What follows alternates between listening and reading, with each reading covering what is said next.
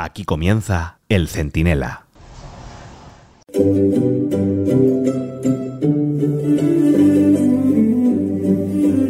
No se quejarán ustedes, ¿verdad? Un día legislamos para legalizar el terrorismo bueno, ¿eh?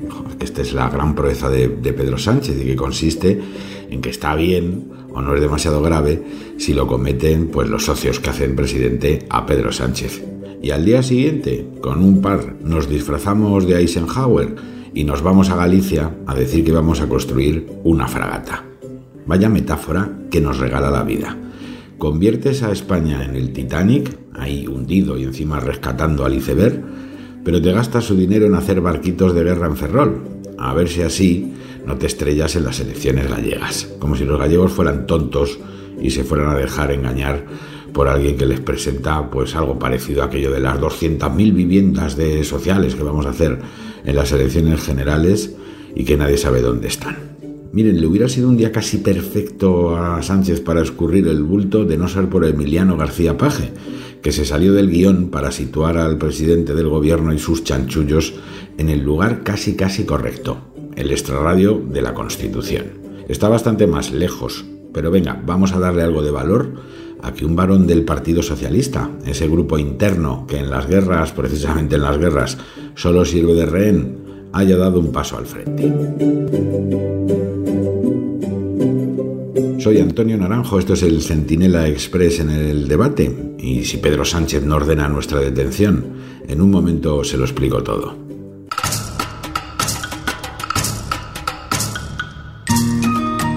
Bueno, el caso es que así, entre fragatas, eh, eh, pajes y todos estos despistes, pues el gobierno esquiva dar explicaciones sobre nada. Miren, la Diputación Permanente del Congreso, que funciona cuando no hay actividad parlamentaria, que no la hay muy a menudo, vamos, o sea que son largos periodos de silencio parlamentario. Bueno, pues el caso es que vetó la comparecencia de Sánchez y de otros cinco ministros, ¿eh? los había pedido todo el Partido Popular. No quieren dar explicaciones de los pactos con Junts en materia de inmigración, ni de los apaños para afinar la ley de amnistía y cómo podría extenderse a los presos de ETA, que no hará falta, porque la amnistía de los presos de ETA es una amnistía sin amnistía, los trasladan de prisión y allí les dan el régimen de semilibertad. Tampoco quieren dar explicaciones de las presiones a las empresas para que vuelvan a Cataluña. Otro de esos pactos supuestos que ha firmado eh, Pedro Sánchez con el prófugo de Waterloo. Bueno, tampoco de la caótica política migratoria, que es un absoluto desastre que consiste básicamente en desestresar la presión de los inmigrantes en Canarias trasladándola a la península a cambio de que Coalición Canaria le dé apoyo. Bueno, y ni siquiera, que esto era lo más fácil, quieren dar explicaciones de la posición española en los conflictos en Gaza o en el Mar Rojo. Bueno, los dos mete la pata también, pero al menos como queda lejos, pues parece que es menos grave. De nada, cero explicaciones. Los que denunciaban que Rajoy comparecía por plasma, algo que yo creo que hizo un par de veces, como mucho, mal, pero fueron un par de veces, Desprecian ahora el Congreso, no dan ninguna explicación a los ciudadanos y se van a Galicia a disfrazarse de comandante en jefe en la cubierta de un portaaviones que ni siquiera existe. Pero mientras la amnistía sigue adelante, con la vergüenza añadida denunciada por el Consejo Fiscal al enterarse de que el fiscal general del Estado, este Alvarito García Ortiz, el sucesor de Lola Delgado, no ha atendido aún la petición del Senado ya de hace unos días de que haga un informe sobre la constitucionalidad de la ley de impunidad, conocida en los ambientes más socialistas como ley de amnistía y pacificación, que no se lo creen ni ellos. Así que, Alvarito, fiscal, atender al jefe, ¿no? Que para eso nos pusieron ahí. Luego algunos escandaliza cuando Esteban González Pons pone en duda la independencia del Tribunal Constitucional con otro Tezanos al frente, el amigo Cándido Golpe Púmpido. Pero ¿cómo no va a decir eso y más si la Fiscalía General del Estado, la Abogacía del Estado, si el Tribunal Constitucional, todo va a funcionar exactamente igual, con amigos, esclavos, servidores, siervos al servicio de Pedro Sánchez. Y también, en fin, en el cuerpo de letrados del Congreso, encabezado por el tal Fernando Galindo, otro que también está a lo que mande el jefe. Y claro, es todo tan bochornoso que gente a la que le queda algo de decencia, como Emiliano García Paje, pues no ha tenido más remedio, tarde, mal, insuficiente, pero bueno, lo ha hecho, que denunciar los apaños de Sánchez con Puigdemont, que son los que colocan al Partido Socialista pues lejos de la Constitución.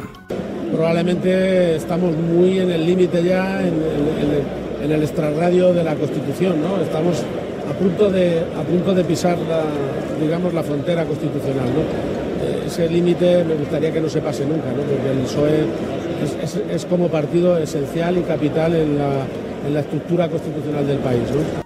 Vamos, ya me gustaría a mí que fuera el extrarradio. Se podría volver a dedo un coche eh, o con el Falcon, pero se podría volver. El problema es que está mucho más lejos ya de la Constitución, tanto como la Tierra del Sol, porque amnistiar a presuntos terroristas para que sus cabecillas políticos te hagan presidente no solo es inconstitucional, además es inmoral e indecente, propio de un traidor a su patria, lo diga así o no el Código Penal.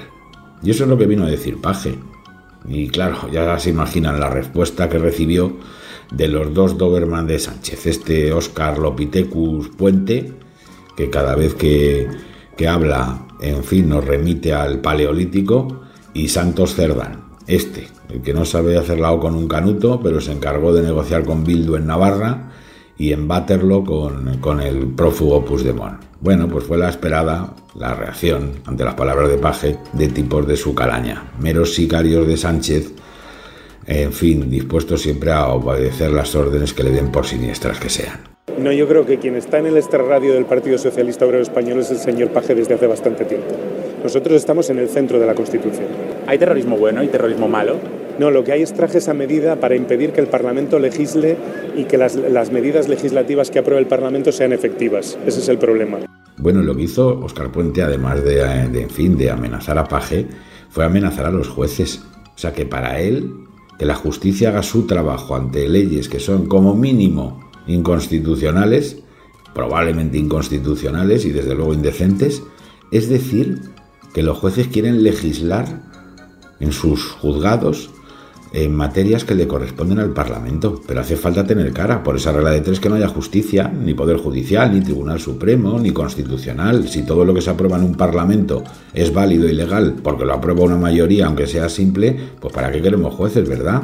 Bueno, claro, esa es la amenaza a los jueces y luego está la amenaza a Paje, al que le enviaron una cabeza de caballo, como en la película del Padrino, igual que la que Puigdemont le envió a Sánchez, por cierto antes de que Sánchez se bajara los pantalones hasta los tobillos y le diera todo lo que pedía. Esto no es un recado, es una amenaza mafiosa. Lo que Sánchez le ha querido decir a Paje es que va a por él y que hará lo que sea menester para quitarle de donde está, que es la única comunidad autónoma donde el Partido Socialista ha ganado con mayoría absoluta.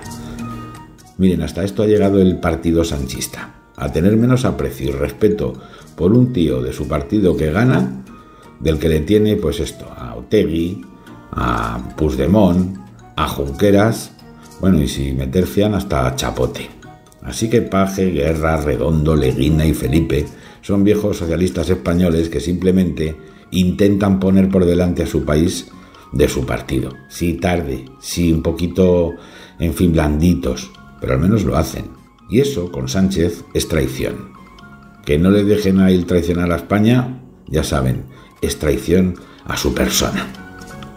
Veremos cómo acaba esto. Pero Paje es bastante paje y no le queda más remedio que llevar hasta el final lo que acaba de decir. Y Sánchez es mucho Sánchez. No para hacer el bien, pero sí para destruir y construir el mal. El primero, Paje, gana elecciones y el segundo las pierde, pero al final acumula todo el poder. Y aunque el combate parezca desigual, es de esperar que lo venza, si es que termina de librarse, quien más razón tiene de los dos, porque solo la tiene una.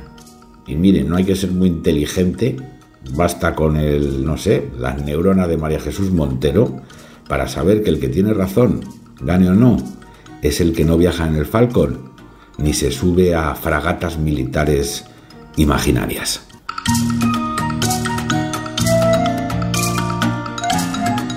El Centinela con Antonio Naranjo.